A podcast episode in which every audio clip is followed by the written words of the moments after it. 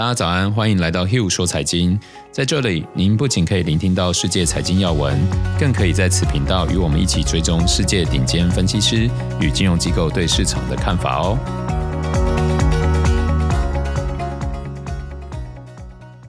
大家早安，我是 Hugh，今天是二月二十六号，星期五。最近常听到呃新闻或者是朋友在聊到类股轮动哦，相信大家常常也会听到这个词。记得在年初的展望中，我有提到过不少次潜在的强弱势股的转换。在提供展望参考的时候，我们通常都会依照一些客观的依据，比如说像是判断资金可能的流向啊，包括类股的基期哦，整体的市场需求，然后一些市场展望。然后新新闻面啊，消息面啊，哦，资金的类型，或者是当时政策的方向，就像呃这几天因为这个联储会主席鲍威尔出来讲话，哦，带动这个联储会比较鸽派的消息，就让大家比较振奋这个市场信心嘛。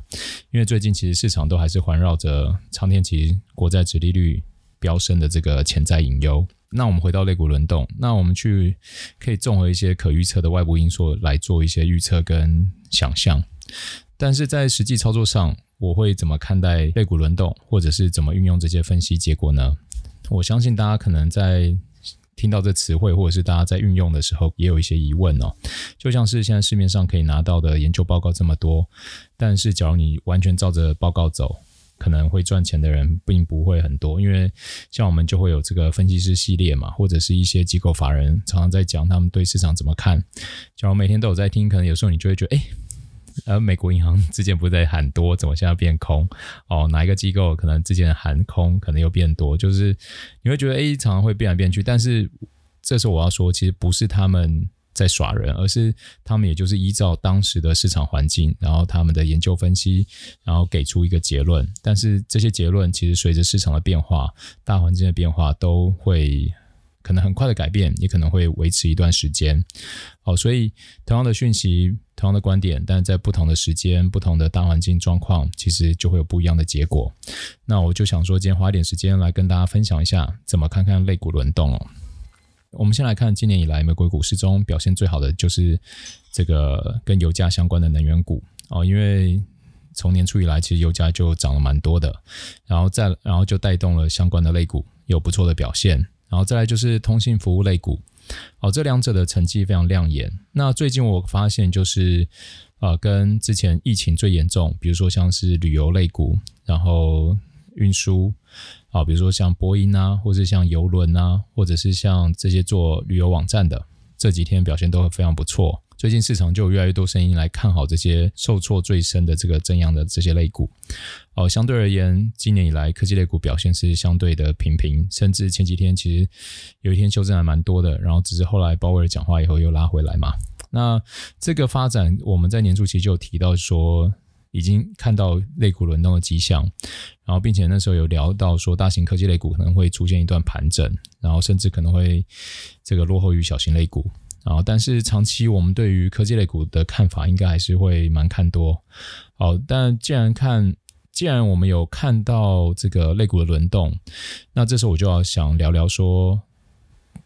当时看到肋骨轮动，我们可以怎么做？或者是以后再看到肋骨轮轮动的时候可以怎么做？还记得前几集我们有聊到就是一致性这件事情吗？我记得那集有跟大家讲到说，你不同的资金部位可以使用不同的策略。所以比如说像现在，我同时看好科技类股，但我同时也认为我已经看到类股轮动了啊，我觉得想要布局一些资金到这个疫情的正阳类股，然后或者是像是因为油价上来。然后，或者是我现在看到很多亚洲的新兴市场的股票表现相当不错，好，那我就要建立不同的策略，我不要把我的资金或者是多重策略全部混在一起，那样的经验就会造成，就是说，当市场一个变化，比如说像前几天科技类股一一下子比较大的修正的时候，只要你全部混在一起，你很容易心情就完全受到影响。啊，我还记得，呃，一八年的时候，中美贸易的时候就有类似的状况，好，那时候就会。情绪上受到影响以后，就会觉得说好，那我全部都减仓。但是，假如你看回到现在，我就会知道说，OK，那我科技类股这个，我假如真的觉得会出现风险，或者是我觉得我要撑过，我就会可以回去检视那时候讲的 formal，或者是说一致性嘛。当初进场的条件没有改变，那我就可以继续持有。那你把这些策略分开来看的时候，你就不会因为特定事件或者是一些市场状况影响到你某一个策略的绩效的时候，而牵累到做其他策略的这个执行状况。好，那目前科技类股的状况，我们并不认为就是好像整个要转弱，因为其实这几次的修正，然后反弹也是在做打底，它就是在呈现以技术线型角度来说，就是在呈现一个三角收敛嘛，慢慢会走到最后会走出一个方向来。好，所以我目前其实在做的就是等待。然后从估值来看，我们可以跟当初两千年来比，估值都很高，但是最大的差别是我我们看到现在的科技类股其实都在改变我们的生活。哦，比如说像去年最红的应该就是 Zoom 嘛，就是远端会议这件事情。好，那假如我们看到两千年的那时候的网络泡沫，比较像是很多都是只是 prototype，就是原型，然后可能甚至都还没有办法营有有营收。所以我觉得这是现在跟两千年那时候相比最不一样的一个基础，就是现在的科技进展吸到资金很快，但它也有很快的能力就开始转化营收。那有的人可能就会问说，诶，那 Hugh，假如你看到类股轮动，你要不要先把资金先退出科技类股，然后先转到比如说能源或者是看好的类股？我觉得这个这个想法没有错，只是呃，依我的经验，我会最后又回到说，我不是神嘛，我没有办法说啊，到底哪个点是高点，哪个点是低点，所以。我觉得就是回到之前讲的一致性，我可以做的是什么？我再提拨部分资金去创建另外一个策略，去专门做类股轮动。等到类股轮动这个迹象慢慢消退以后，我就把这个策略终止。然后等以后我再看到诶有什么迹象的时候，我就提拨一个资金，特别去执行那个策略，来去赚取我想透过那个策略赚到的钱，并且付出我愿意付出的代价。那我觉得就是这整套逻辑跟架构就是保持投资的一致性，然后。一致性的好处是，让我们可以回过来检视跟检讨，诶，我的策略、我的想法、我的初衷，或者是我的风控、我的成本考量等等的，到底有没有都很清楚。再回到这次，反而透过这次的修正，呃，当然就让我们有机会跟着那个 ARK 一样，一起开始买入 Tesla 嘛，或者一些太阳能的 ETF。那我觉得投资就是你一盲目，你就不会有耐心。但是长期，我觉得要有一个好的绩效，一定是因为有耐心去等待一个好的猎物。我觉得投资就像打猎嘛，假如你手上有太多武器，你不把它分门别类，你最后你可能就变成杀鸡焉用牛刀，然后用了错误的工具去宰错误的猎物，然后绩效一定很难太好。今天就跟大家聊聊，就是这些我对于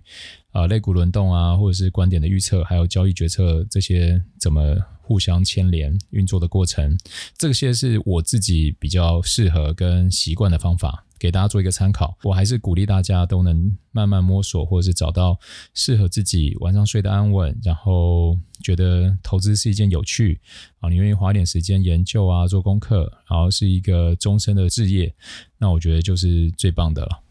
那接着我们一起来看一下昨天欧美股市状况哦。大家一定会很好奇，市场这样大跌，我会怎么看或怎么做？啊，我想说，刚好就趁这个机会跟大家聊聊啊，我们对于这个这种状况的应对。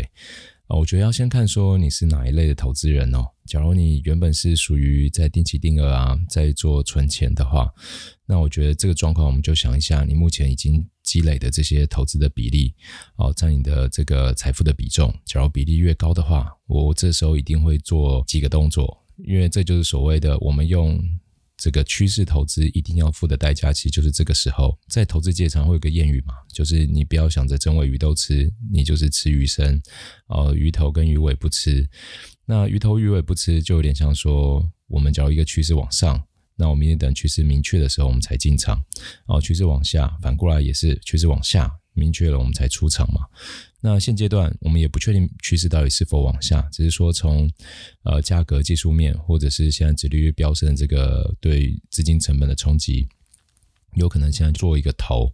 那做头的时候，我们可以做几个动作。第一个就开始做避险。那大家要了解，避险不是没有成本，避险其实就是代表你要支付一些成本，然后去把一些你现在的资产的水位锁起来，让它不要再。变得波动更大，或者是不要再出现修正哦。那在股票市场或金融市场，其实做避险是相对比一些呃很难出脱的资产来的容易很多。这时候我们可以可以选择做几个动作。第一个，呃做多美元，因为市场出现修正的时候，资产会往最保守的地方跑，所以美元会涨得比较多。然后第二个，可能有的人会以往了可以做多黄金啊、或者像现在可能是变成做多比特币，因为这阵子都有聊到嘛，比特币是否可以变成一个避险的工具？呃，还是有人质疑，那有的人认同，这个大家也就见仁见智。那再来就是，当然可以去做空美国公债。因为现在就是因为公债殖利率的飙升，就代表公债其实价格是在修正，然后殖利率往上涨。那我们也可以去呃做多殖利率，做空公债的价格来做避险。那再来最直接的是什么？就是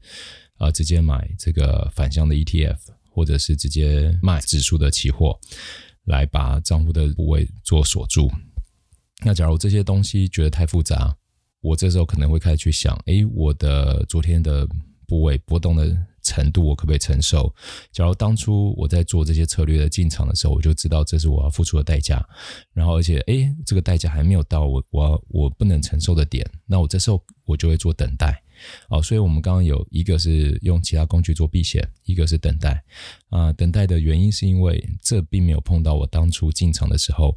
愿意付出的代价的全部。比如说，我愿意付出十十个 percent 当代价，现在可能修正了五个 percent、六个 percent，我还有三十个 percent 当空间，那我这时候是等待。但等待的时候，我也要去想，假如他真的碰到我愿意付出的代价的时候，我接着要怎么做？啊，可能是回到刚刚用其他工具做避险，也有可能就开始要做减仓。第三种就是来到我要讲减仓，呃，对其他工具不熟，啊，但是你的部位已经开始让你觉得这个投资状况不安稳了，这时候千万不要坐以待毙，啊、呃，就是要开始做减仓，不要担心说，啊、呃，这样未来又少赚，就是回到之前我们聊的 FOMO 嘛，因为假如市场真的又回到多头，你那时候再大举进场再加仓，我觉得这就是趋势投资者要付出的代价跟要赚的钱，慢慢碰到这些状况，我们一一为大家做理清，我觉得就会比较容易。可以已经摸索出自己想要做投资的方式。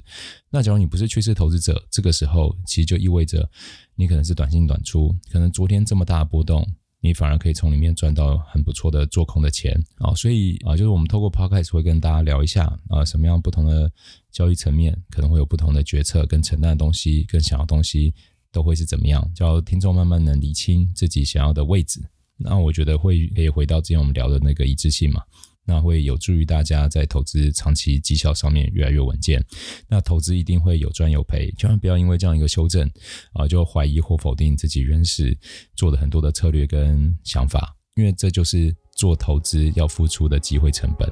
好，所以啊，大家也不用太担心，反正有什么新消息，有什么状况，我都会持续跟大家分享。那。